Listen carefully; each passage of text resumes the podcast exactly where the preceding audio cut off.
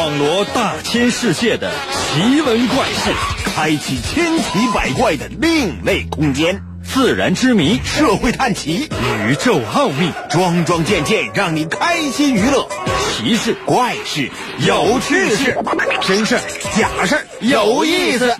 天下之大，无奇不有，信与不信，全在你一念之间。信不信？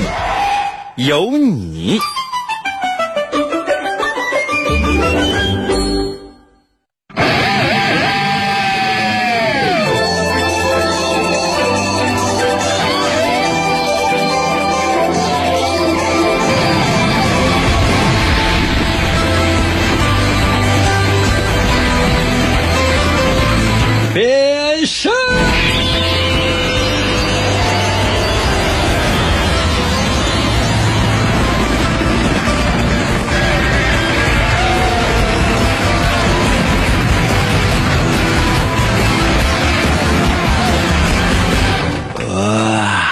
朋友们，我们的节目我又开始了。一转眼呢，这个时间呢过得非常非常的快啊。我刚才呢，其实我跟同事啊聊天哦，就欢欣雀跃的，就内心充满了就是特别激动、特别愉快的这种心情啊。后来我我发现，我以为今天是周末呢。可能有些朋友说：“应该那然后然后就沮丧了呗。”但是不重要，重要的是什么呢？明天就周末，让我们的期待这一天的到来。现在的天气呢，应该说是，嗯，不知道啊，是冷啊还是暖？其实今年呢，应该是比往年呢都要稍稍的暖那么一点点，但是还是会觉得很冷。现在呢，有些人家呢就是有暖气，有些人家的房子可能比较大，暖气有的时候供应不上了，怎么办呢？难免就喜欢开开空调。啊，冬天开空调的人呢，毕竟是在少数；夏天开空调的人呢，现在是越来越多了。啊，非常有幸的，我家呢也安了空调，在今年的夏天啊，我感觉到非常自豪。啊，五十五岁，那我怕费电，我省着用，这一个夏天大概用了大概有三回吧。那有些朋友说，那特别热的时候，特别热的时候可以忍一忍。嗯，可能有些朋友说：“应该你说这玩意儿有啥用啊？咱能不能说点正经的？这就是正经的呀，这就是我们的节目啊！你要明白一件事情，我反复说过无数次了，在我们节目当中，我说的每一句话，都是围绕着我们节目的主题来进行的。神奇的，信不信？有你节目，每天晚上八点的。”准时约会，大家好，我是王银，又到了我们每周一次的测试环节。每到这个环节，放松下来，不用紧张，你只要按照你的直觉把答案给我就行了。那么，我们今天的主题就是。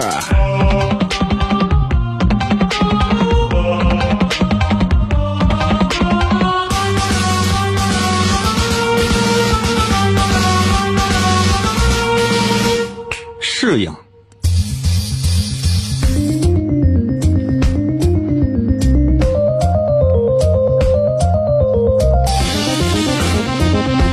今天呢，要为大家伙啊介绍一个人，这个人很无名。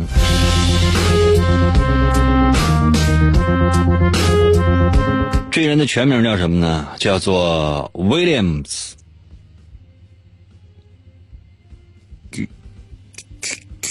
也不知道了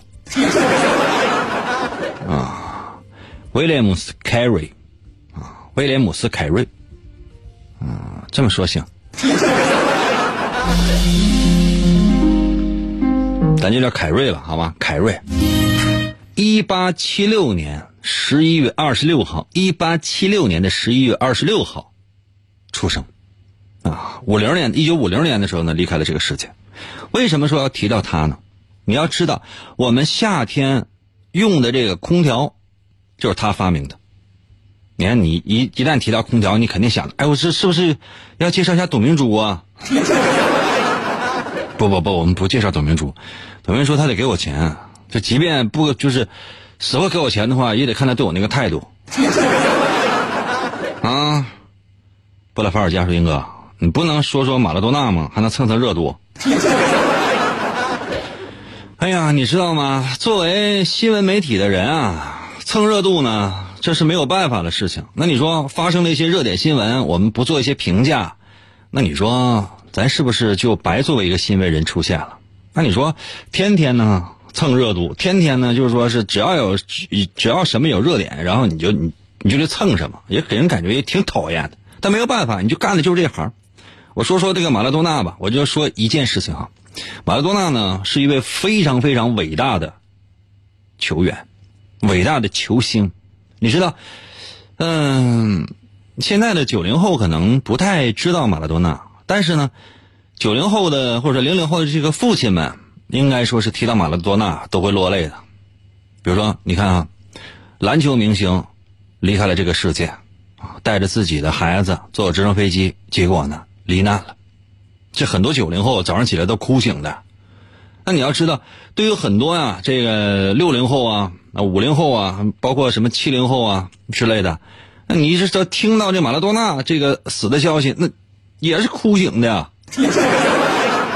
今天一天班都不想上了，马拉多纳那球都踢神了，就是你在呃网上你查那个马拉多纳，就以前。八八十年代的时候，那个比赛的那个场面，那给人感觉热血沸腾的。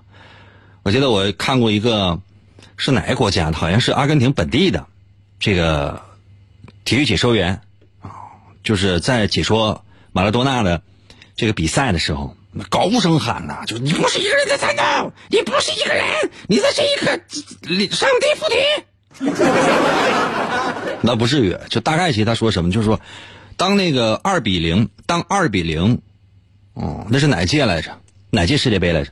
我不太记得了。当马拉多纳把这个，呃，就是当阿根廷把英国给赢了的时候，那是整个的那个那个体育评论员或者说叫体体育解说员就已经崩溃了，呜呜痛哭啊！我已经哭了，我不不能，我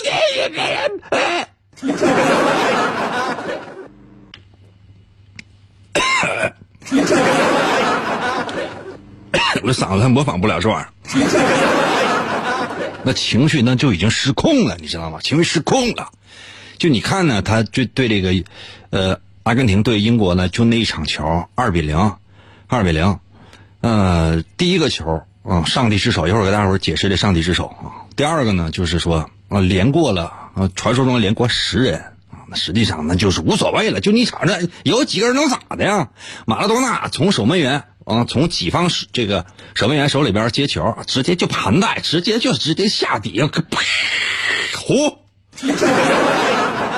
什么感觉这是啊？呼！上家打东风，砰！砰砰砰！放放放放！打白脸，放砰！啊！上家一看都有点迷糊，红中，砰砰砰砰！上点打发财，砰砰，嗯，嗯，没摸两张，杠杠，红中杠，发财杠，白脸杠。刚才是碰的是东风是吧？东风杠，单砸西风，大三元四杠，字一色，庄自摸，你想一想，对面吓坏了。直接四个二，四个二，飞机带翅膀。有点说偏了，就是你看到马拉多纳那个比赛，那真是就是说，啊，疯狂了，真是，真是令人疯狂。我记得，呃，马拉多纳有一场比赛，就是说开场那是对哪个对哪个国家队来着？我不太记得，就是开场十一秒的时候进球。就已经对方没有办法再玩了。你上来之后十一秒，球带带到了他的脚下之后呢，直接个人盘带，就是纯纯个人技术。那跟其他的这个队员呢，是可能也就传了一次，也不就两次，直接就打门了。这这这这 game over，没法玩。啊，咱们来说一下上帝之手，说为什么你看呢，就是到处啊，这个网上的传那个小漫画，说是一个，嗯，马拉多纳呢拿着一只手还给上帝，说这个上帝呢，就是他原来只有一只手，另外一只手呢给了马拉多纳，现在呢，马拉多纳已经把这只手呢还给了上帝，啊，都说这个上帝想要那只手了，于是就把马拉多纳呢召唤上来。马拉多纳其实他的这一生呢，应该说是非常的传奇。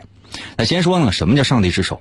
就是刚才我说的，就是说这阿根廷跟英国的这场比赛，第一个球的时候，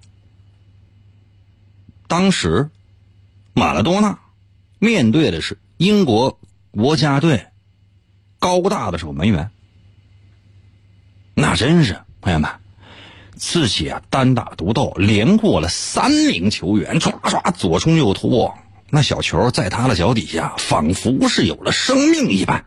一转眼的功夫，就来到了守门员的面前。马拉多纳呢是个小个子，小个不高，即便是这样，仍然受到人们的喜爱。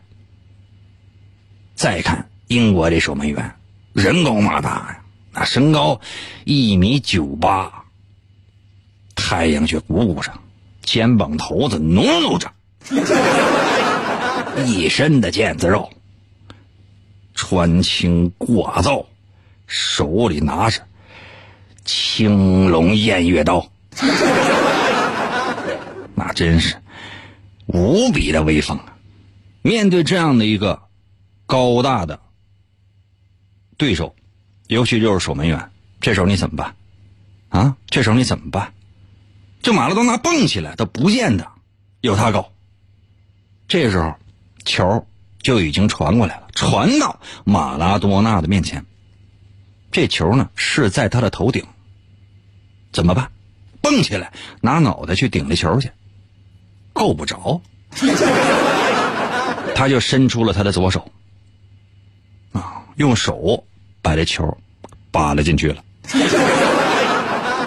那有些朋友说：“你看，你净跟他扯淡，这是手球。”不懂足球的话，你就说你直接不懂足球，你搁这瞎说什么玩意儿？哎，动作实在是太快了，太连贯了，谁也没看出来，观众没看出来，这点呢不重要，重要了什么？裁判主裁判没看出来，这球就进了，眼瞅左手扒拉进去的，但是呢，就是说你在某些特殊的角度，起码来讲哈，你至少在这赛场的。三面你看马拉多纳，他就是头球攻的门，你根本看不到他是用手扒拉进去的。当然了，呃，英国这个球队几名队员都看到了，三名，三名队员应该是一个守门员，好像呃一一名后卫，好像还有一名是是中锋，具体我就我就不太知道。看到了，直接去去找裁判，裁判说：“你你一样散去吧。”眼瞅着这个头球攻进门，谁要再给我了，给他嘚嘚，都给我下去啊！朋友们，你们帮我查查，这是八三年还是八六年？我有点记不太清楚了啊，因为我这年纪也比较大了，说这玩意儿显得我太老。那你说这球就已经进了，全场就已经欢呼了。刚才我都说过了，我说阿根廷那边那个解说，那就已经就疯了，嗷嗷痛哭啊！当然，这个主要是什么呢？就是英国啊，跟那个。啊，阿根廷在历史上呢，曾经有过一些小冲突，而且呢，它有些小矛盾。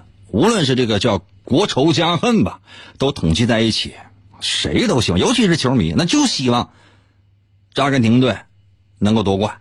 那什么样的那种心情，那都已经疯疯狂了。这时候必须得算进。当然，裁判判的特别的明确，就绝对是进球。当时呢，就是没有这么多的摄像头，没有办法反复的。看重播，那条件所限嘛，这科技也没有现在这么发达。否则现在你说你拿眼睫毛进的人都能看出来，就进了。问马拉多纳是怎么进的？马拉多纳是头球啊，啊，怎么进头球？这就已经啊结束了，就这事儿就过去了，人家就已经夺，就是已经夺冠了，这事儿过去了。后来呢，有人问他，说你看。就是马拉多纳，你现在就这事儿已经过去了。你现在你跟我说个实话，到底怎么回事？马拉多纳跟他推推跟他笑呢，可 能有些朋友说应该被你学马拉多纳显得特猥琐。那你说这马拉多纳，那就说你看一看他那个有关于这个男女关系那个问题，他年轻时候，还有呢，就是说吸毒，这这这这，后来胖成啥样？他具体的咱就不说了，毕竟这人呢就已经离开这个世界了啊，而且还是很多这个球迷心目当中的偶像啊。坏的咱就不说了，咱只说点好的啊。人都已经离去了，咱再说这些东西有啥用？他说啥呢？他说：“你看我这是头球，我肯定是头球攻入。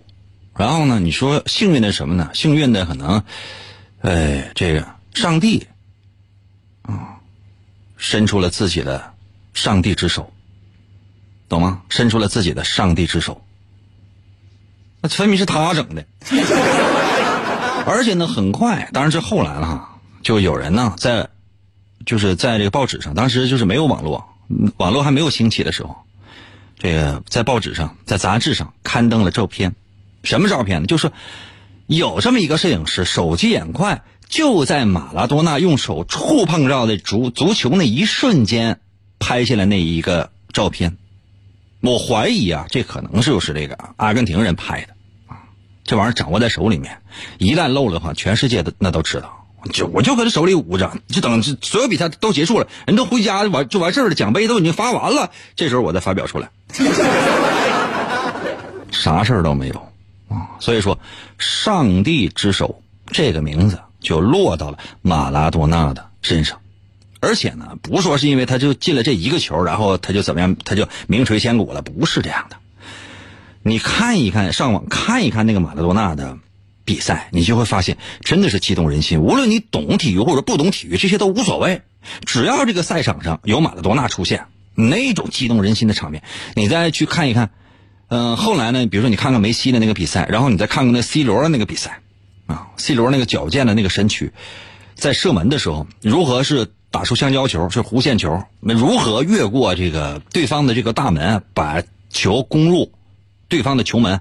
还有呢，这个 C 罗的这个远射，你去你看一看，无论是男是女，你热血沸腾。你看，我不懂体育，我也不怎么关注体育，但是我看到这些的时候，朋友们，男性体内那种最最原始的那种欲望，就呲呲他就往外喷。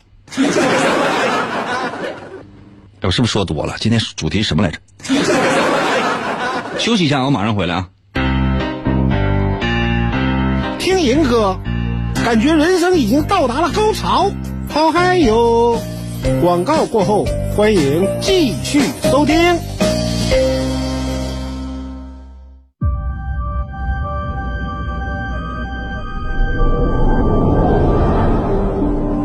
他的父母来自于现实和虚幻两个不同的世界。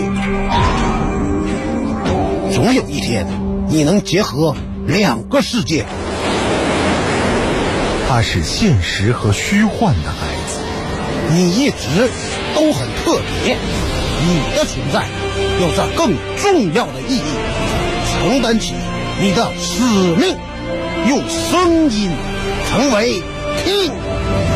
他在现实的沙漠中找到连接虚幻的钥匙。这三个叉的麦克风当中。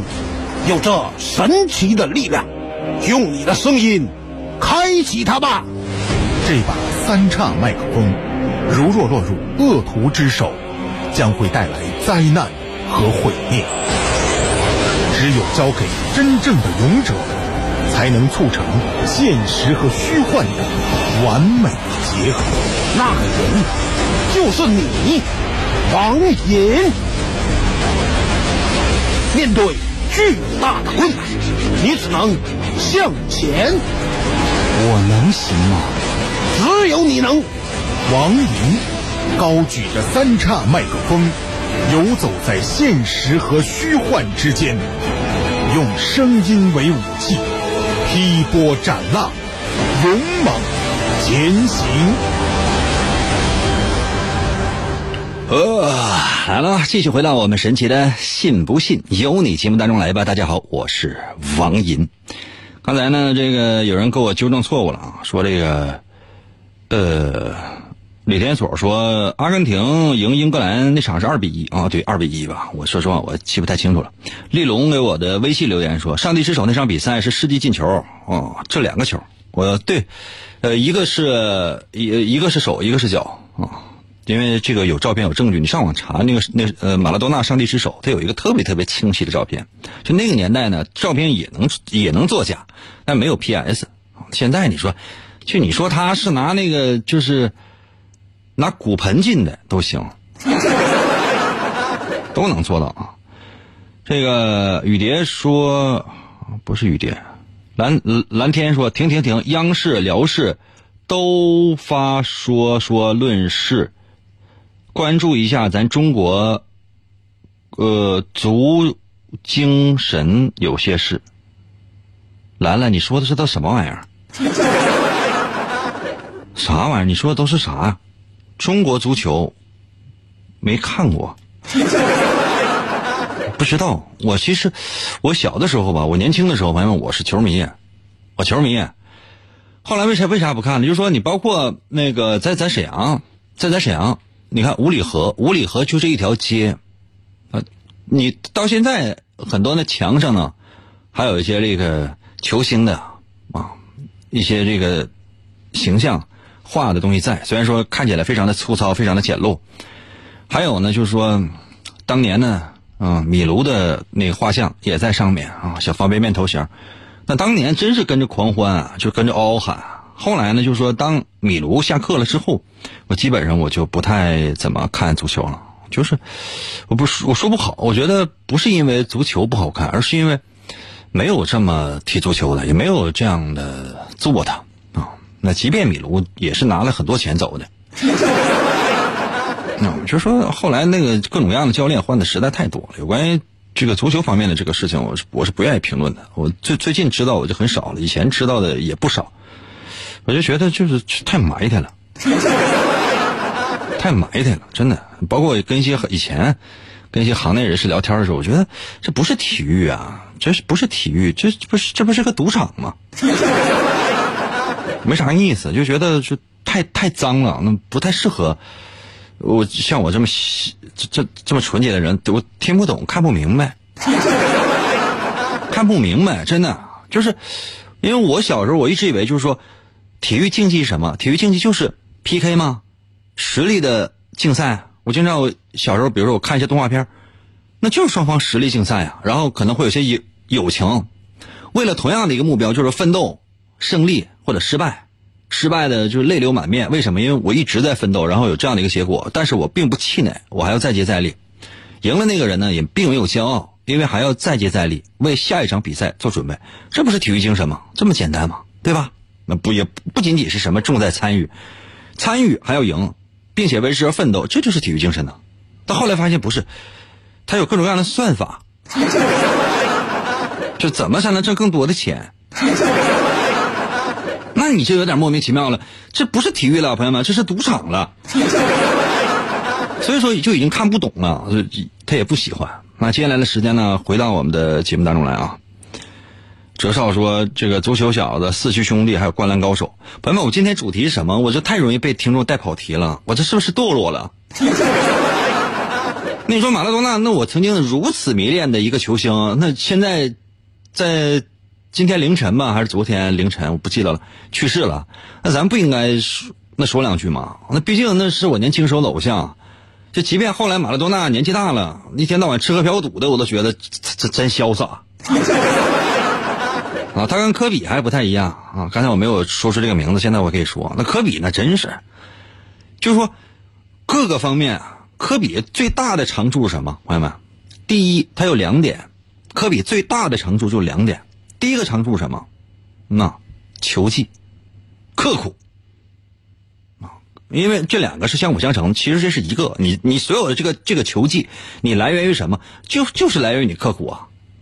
可能有些朋友说，那个天赋，我相信这个东西它会有，但它只是占其中的一部分，更多的是他的刻苦。科比说：“你们见过早上四点的，那个、那个、那个纽约吗？” 嗯，我当时我觉得这太励志、太鸡汤了。后来呢，我就跟他说：“我说，你见过两点的纽约吗？” 啊，你这一点一点半纽约你见过吗？你起得早，你还你还你还睡得早呢。我的生活习惯就是两点睡觉啊。我为什么我要四点起来？就不要拿某一句话呢当做自己的这个励志的宣言，没有说亵渎科比的意思啊。我的意思是说，每个人的生活习惯是不一样，只要你是努力奋斗的，怎样都行啊。科比，你说第二个，科比最大的长处什么呢？就是这个人缘咱我没说人品呢，我说人缘你说无论是这个家庭啊，包括这个队友，那给人感觉这是什么样的一种心情啊？方方面面，那科比说说不好听的话做的，朋友们绝对到位。科比呢，就是他如果是一个中国人的话，就你放心，就科比到中国来了，无论是说体育比赛或者到哪企事业单位，那绝对是一个中层领导。上上下下呢被他安排的真是平平的。啊，这个刚子说洛杉矶，对对对，对不起啊，洛杉矶啊。哎呀，科比啊，非常非常的厉害，非常非常的厉害啊！那个我记得科比走了之后，那个奥尼尔回忆他说，当时他跟几个哥们儿就聊天儿啊，说你看这小子没？看这小子没？啊，咱上场咱要这个一起努力啊。然后那个奥尼尔说，啥玩意儿一起努力啊？他能给你传球啊？啊！完，大伙儿瞅着啊，科比就是嘎不停的得分，不停的得分。其他人看就跟那笑啊，懂懂，确实厉害。那你这玩意儿你是不服神不行。就刚才咱提到马拉多纳，你说马拉多纳他不传球吗？他也传球，但是什么呢？就是当你把球你传到他脚底下的时候，你会发现他不用来回的这个，就就他个人的这个技能，他就已经够了，他不需要传。就传给你的话，可能就丢了。没有办法，就你看梅西呢，他有的时候他也有非常细腻的一个小脚法，包括呢过一个人、过两个人、过三个人。就是你看马拉多纳那个时代那个足球比赛哈，他相对来讲呢，给人感觉这球员和球员之间相互，嗯，用一个字来形容就比较傻。就是傻什么意思？就是相对来讲比较文明。就你你你行，你确实行。有的时候呢，为了凸显出来你这个行，我不会说强行我用弄死你的方法，或者说我弄残弄残废你的方法，我来坏你，而是相当于我在给你的体育精神，我在给你点赞。你看现在一些那个那个足球比赛啊，你看一下，你看一下，那看啥呀？往死里铲呢？那有的时候你说正面铲的时候就往哪踢？正面呢？正面他就往膝盖上踢，这不人不就这这死了吗？就是就是就是腿就废了，当场就废了。还有呢，比如说一个铲球，对方已经摔倒了，你老远过去，啪一个铲，就往就往脑袋就往太阳穴上踢呀。这不是体育了，朋友们，这已经是杀人了。那你要真有这个这个真有这个心的话，那你去参加那个综合格斗呗啊！你去跟那个马大师 PK 啊，他啪啪啪打一个套路，你上来你你给他干倒了，你下把死手来。不带这么玩的啊！还有呢，就说是眼瞅着你说那个打篮球是哪场比赛来我忘了，就眼瞅着就是就往要害上踢，那男人的要害呀，都是小伙连对象都没有，因为一场比赛就以后再也不能当爹了，是干啥呀？啊，算了啊，咱回到节目当中来，休息一下，我马上回来。阿蕊还给我留言说：“英哥，今天有测试没？应该有，马上回来啊。”我怎么这么好看？大大大大，听银哥，我美了。广告过后，欢迎继续收听。王银，本是魔仙堡内一名守护魔仙彩石的仓库保管员，每天过着安分守己的生活。谁知道安宁的生活却被意外打破，心术不正的黑魔仙竟然盗走了魔仙彩石，修炼黑魔法。达拉古拉黑魔传说。为了将功赎罪，王银奉命追寻彩石的下落，而来到声音世界。巴啦啦能量，沙罗沙罗，小魔仙全身变，藏身于广播当中，以主持人的身份留在人间。呼你啦，魔仙变身，为了成为真正的魔法使者，黑魔为了击败贪婪的黑魔仙，黑魔变身，王银刻苦修炼声音魔法，雪尼拉魔法光环，挑战未知极限，拯救人类痛苦的灵魂。好，继续回到我们神奇的“信不信由你”节目当中来吧。大家好，我是王银。刚才呢，你看这甜茶杰克一直在跟我说，这个是凌晨四点的洛杉矶，不是纽约啊。Sorry 啊，我向科比道歉啊。嗯，一会儿我叫老张过去陪你啊，一会儿我就把老张弄死。今天呢是我们的测试环节啊，测试环节。然后这个刚刚呢，我们原本是想讲的是空调的创始人啊，威廉姆斯开利。他的这个一生呢，应该说是非常非常的低调，也是非常非常的传奇。嗯，从空调的最开始的发明是怎么来的？后来呢，这个就空空调的雏形是怎么样的？一直到后来是怎么样的？嗯，是没有时间说了，以后有机会我再给大伙说，好吧？我想说的是，美国《时代》杂志评的二十世纪最有影响力的一百位名人之一，其中竟然就有他。记住他的名字，威廉姆斯·开利。威廉姆斯·开利，因为。空调的发明使整个全人类的工作效率提升了百分之四十。你要知道，这个人是一个非常伟大的人。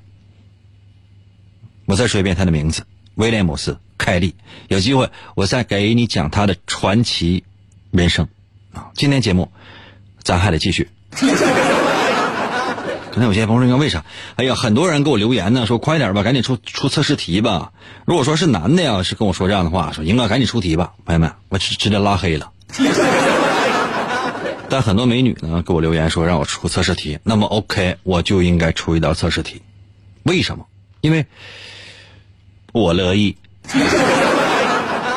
来吧，请听今天的唯一一题。”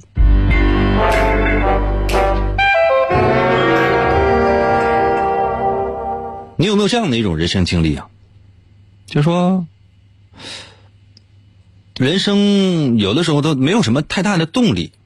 那么，你人生有没有经历过那样的一些事情？比如说，你经历了这个事情之后，你的人生开始变得有动力了。那请问，这是一件什么样的事情？可能有些朋友说：“那我人生我还没有动力呢。”可以啊。那请问？在你人生，就是你认为，在你人生经历了哪些事情之后，才能够让你的整个的生活变得更有动力呢？可能有些朋友说：“那你说这玩意儿太宽泛了，我也不知道。”那这样，我给大伙儿说点实在的，比如说哈，如何让你的工作和生活更有动力呢？比如说哈，为了家人，你要拼搏是吧？算了，把这个选项刨除。可能有些朋友说：“那是我唯一的动力呀。”刨除不要，为什么？因为我觉得这个太平庸了。我们每个人都有为了家人而奋斗的那那一刻，我们实在是觉得没有动力了，我们实在是觉得很累了，但是为了自己的家人还要咬牙去挺着，我觉得没啥太太大意思。比如说哈，为了让你对象满意，或者啥呢？就比如说。为名啊，为利啊，或者说是就就钱吧，或者说是权利也行啊，都可以啊，就这些。或者说有什么具体的事情，你也可以说，就说有没有一些人生经历，就是说它会影响过你，不是说是给你带给你永恒的动力，就是说在那一瞬间给了你奋斗的动力的就可以，只要在一瞬间有了这个奋斗的动力就可以。你看水里没有鱼，还给我留言说为了孩子，不要那样说哈，啊，家庭刨去了，那有些朋友说，那我现在脑袋里只有孩子，我只会为了孩子。现在你先把孩子先放一边来，你先放下。可能有些朋友说，那我是为了父母，不用这么说，我都说了，把家庭放到一边。可能有些朋友说，那我也没有动力了，编一个。我为什么要把这个家庭刨呃刨到一边？因为我发现哈，比如说很多子女啊，都有这样的一种情节，所以我要为了我自己的父母，我要不断的奋斗。我已经很累了，但是我不能休息，他们就是我前进的动力啊。或者说，很多的父母就会说，为了我的孩子，如果不是为了我的孩子，我早不干了。这么说行不行呢？行。这么说对不对呢？对。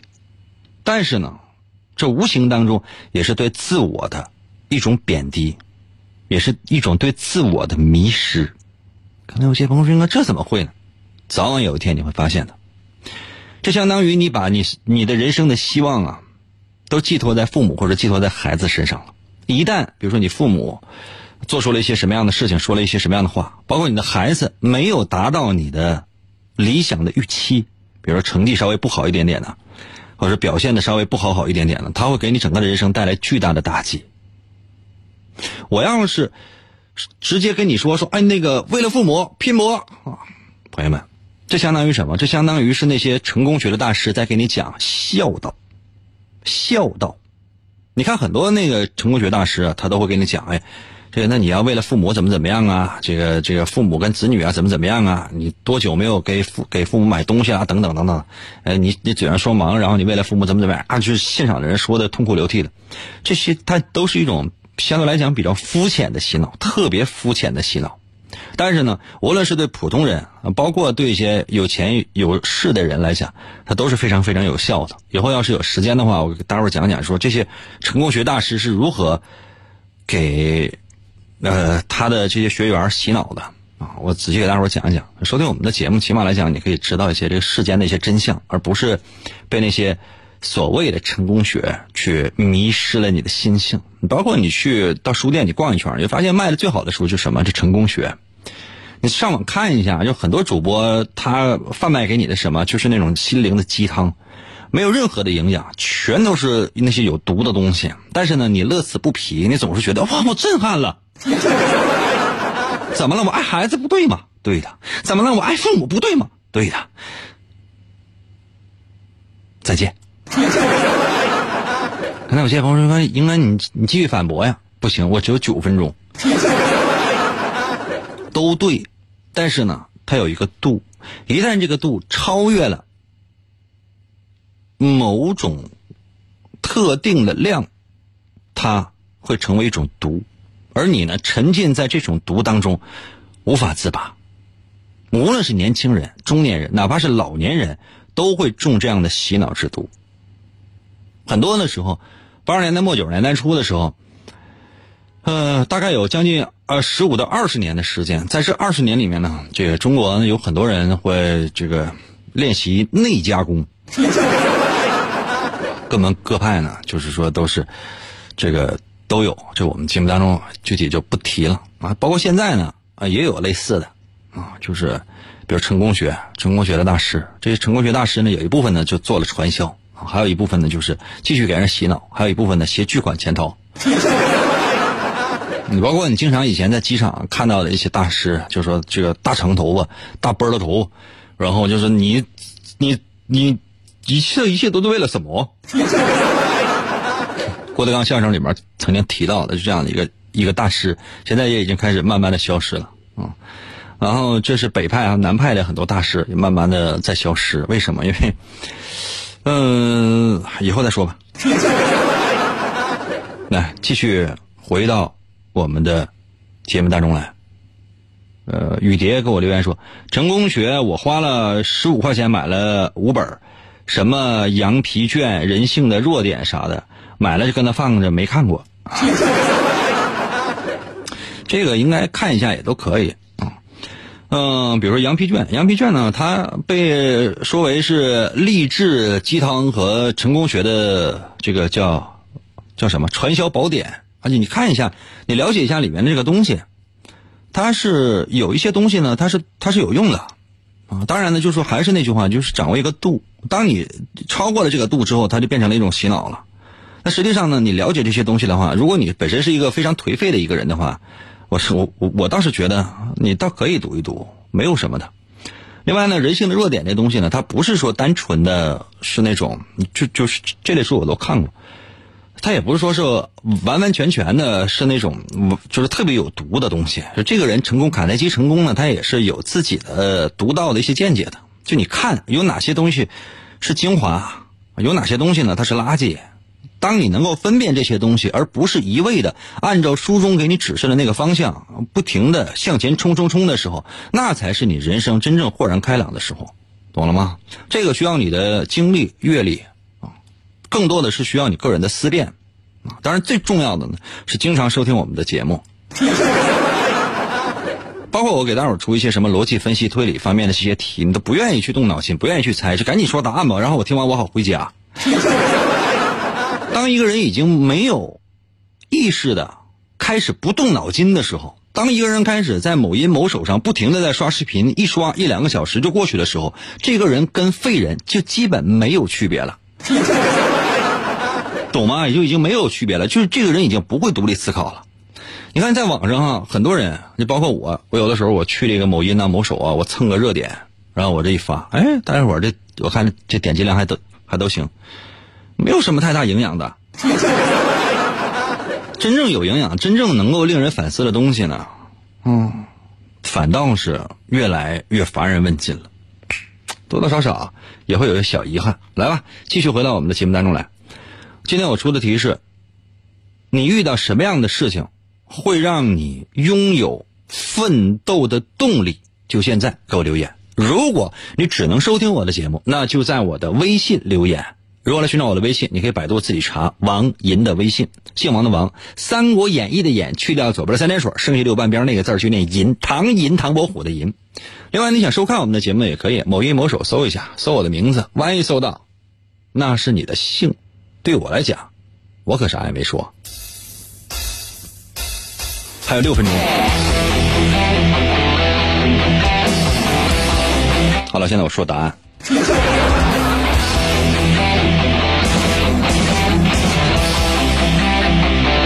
老东西给我留言说：“别跟他出了，节目就要结束了。走个程序嘛，比如说结婚呢，就是两个人的事儿。嗯，受法律保护，你领个证回家不得了吗？对吧？如果有点闲钱的话，你旅旅游或者买点自己喜欢的东西多好。非得跟他作，办什么婚礼啊？完花那贵的钱找那个破主持人，同样都花钱你也省不下，为啥不找我？”谢花盆。特拉法尔加说：“有了重大的挫折之后，就有了动力了。啥挫折呀？脑袋掉了。”可可说：“我奶奶有病，我爸爸从云南跑到了东北。”嗯，我说的是奋斗的动力，不是回家的动力。李天所说：“同意，我也不喜欢婚礼。”别跟他装了，你连女朋友都没有，你也想要婚礼呀？那玩意儿上哪给你整去啊？奇威电脑给我留言说，恋爱是动力，嗯，可以。大部分的男性其实有一个美女刺激你，确实是奋斗的动力。小米兔给我留言说，我要为了放假。那老板看你加班加的这么这么起劲儿，谁知道你是为了放假呀？他肯定是觉得你。你内心深处是不是觉得上班加班很刺激？那也就是说不给你钱，啊，让你上班加班你会觉得很幸福喽。忘记过去给我留言说了，钱包就空了就是动力呗，也对。CG 给我留言说这欠饥荒呢。如果有些南方的朋友正在收听的话，我大家伙解释一下啊，在咱们东北，欠饥荒就是欠外债的意思，比如说房贷、车贷之类的。平人给我留言说，为了我不在世间的时候，还会有人想念我。拉倒吧，你净跟他扯淡。人家死的人这么老多啊，除了一些，就是比如说科学家啊，包括一些艺人，嗯，包括这些这些大明星，比如说马拉多纳。啊，包括一些古代一些帝王，还有一些做出了极其突出贡献的一些将相之外，能让人记住的人实在太少了，甘于平凡吧。我死了，朋友们，我不希望任何人记得我，真的没有用。你有没有想过，朋友们？我跟大伙说了，我说金杯银杯不如大家伙给我刻的石碑。我不止一次的说，如果有一天我真死了，朋友们，我就我我走走我走走道，突然之间我就挂了。欠我那石碑钱，你们别忘了，答应过我一定要给我捐上来。找我经纪人，我经纪人应该活得比我长。啊，就是有钱的捐钱，没钱的过去挖坑。嗯，就是说，反正就是你们都去啊。然后你你你有没有想过把你的名字刻在那石碑上？因为你毕竟捐了钱了嘛，你都刻在那石碑上。然后呢，你说谁能永远记得你啊？一年过去了，啊，十年过去了，一百年过去了，没有人会记得这块碑的。然后一千年过去了，这碑就被人卸下来之后剁碎了之后，就卖那个卖石头面了。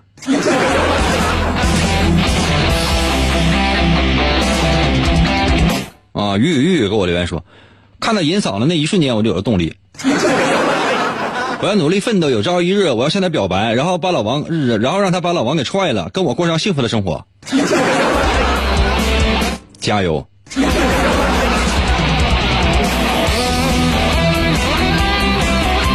那实用点还给我发了一个公众号的推送。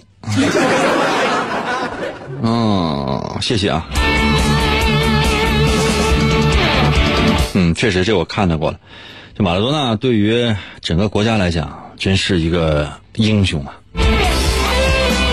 给马拉多纳点赞，也给你点赞啊！实用点脚给我留言说，为了不需要为柴米油盐而吵架，虽然目前还没有人跟我吵。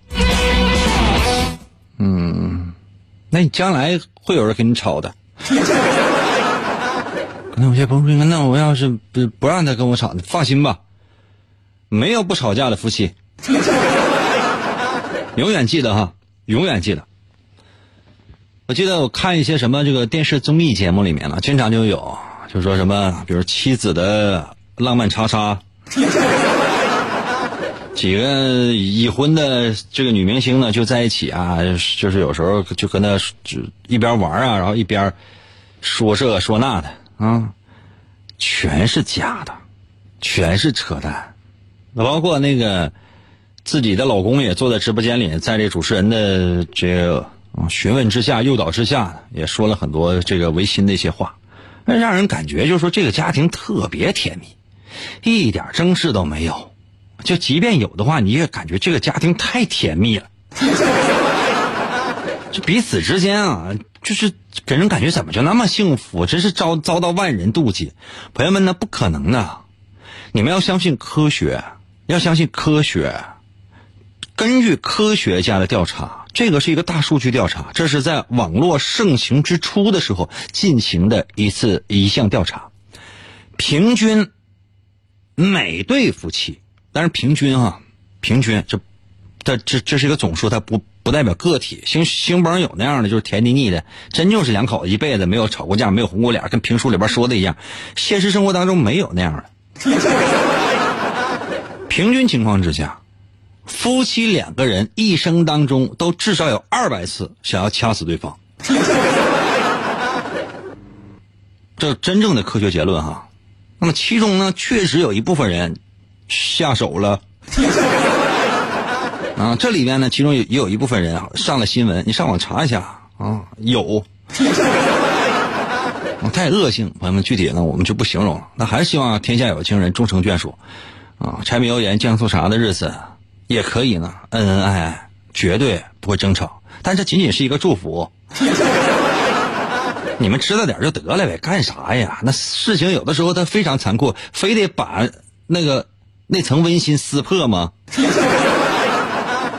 嗯就到这儿吧，差不太多啊，朋友们，今天节目就到这里啊。本来还想跟大伙说一下答案，时间根本不够。今天呢，没有说答案呢，其实是为了马拉多纳。一开始我占了大概有十分钟的时间说了马拉多纳，否则的话呢，这个今天结尾还是能够说完的，答案也都能够说完。没人给我扣个一，不是说说我说的对，而是扣一个一，代表呢，嗯、你也知道有这样的一个非常伟大的球星，这样的一个不仅仅是一个球星，像刚才那个叫实用点儿给我发的那个文字和图片是一样的，他不仅仅是一个球星，而且呢是一个国家的英雄，不容易。上帝之手走了，让我们记住这个人。两段时间，等你啊。